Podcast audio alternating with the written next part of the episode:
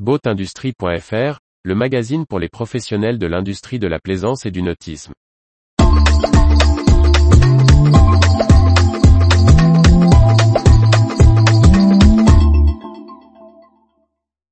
Vie du nautisme, privilèges marine, Mercury Marine, Groix, Lagoon, Medintech. Par Briag Merlet. Ça bouge dans l'industrie nautique. Retour sur les dernières nouvelles des professionnels de la plaisance.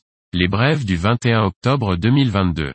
Le constructeur de catamaran vendéen Privilège Marine est officiellement sorti du groupe allemand Hans en date du 17 octobre 2022.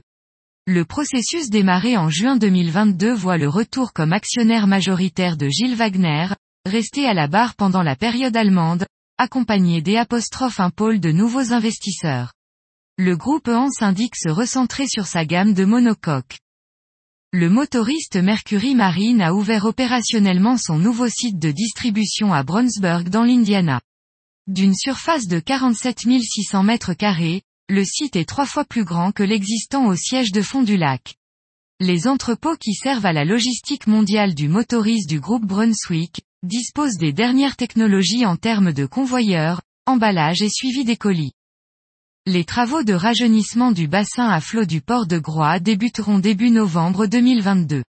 La ville lance des travaux à hauteur de 550 000 euros pour remplacer les pontons vieux de 40 ans. Suite à l'étude menée avec Port, la filiale de la Compagnie des ports du Morbihan, le marché a été attribué aux entreprises Métallu et Tétis.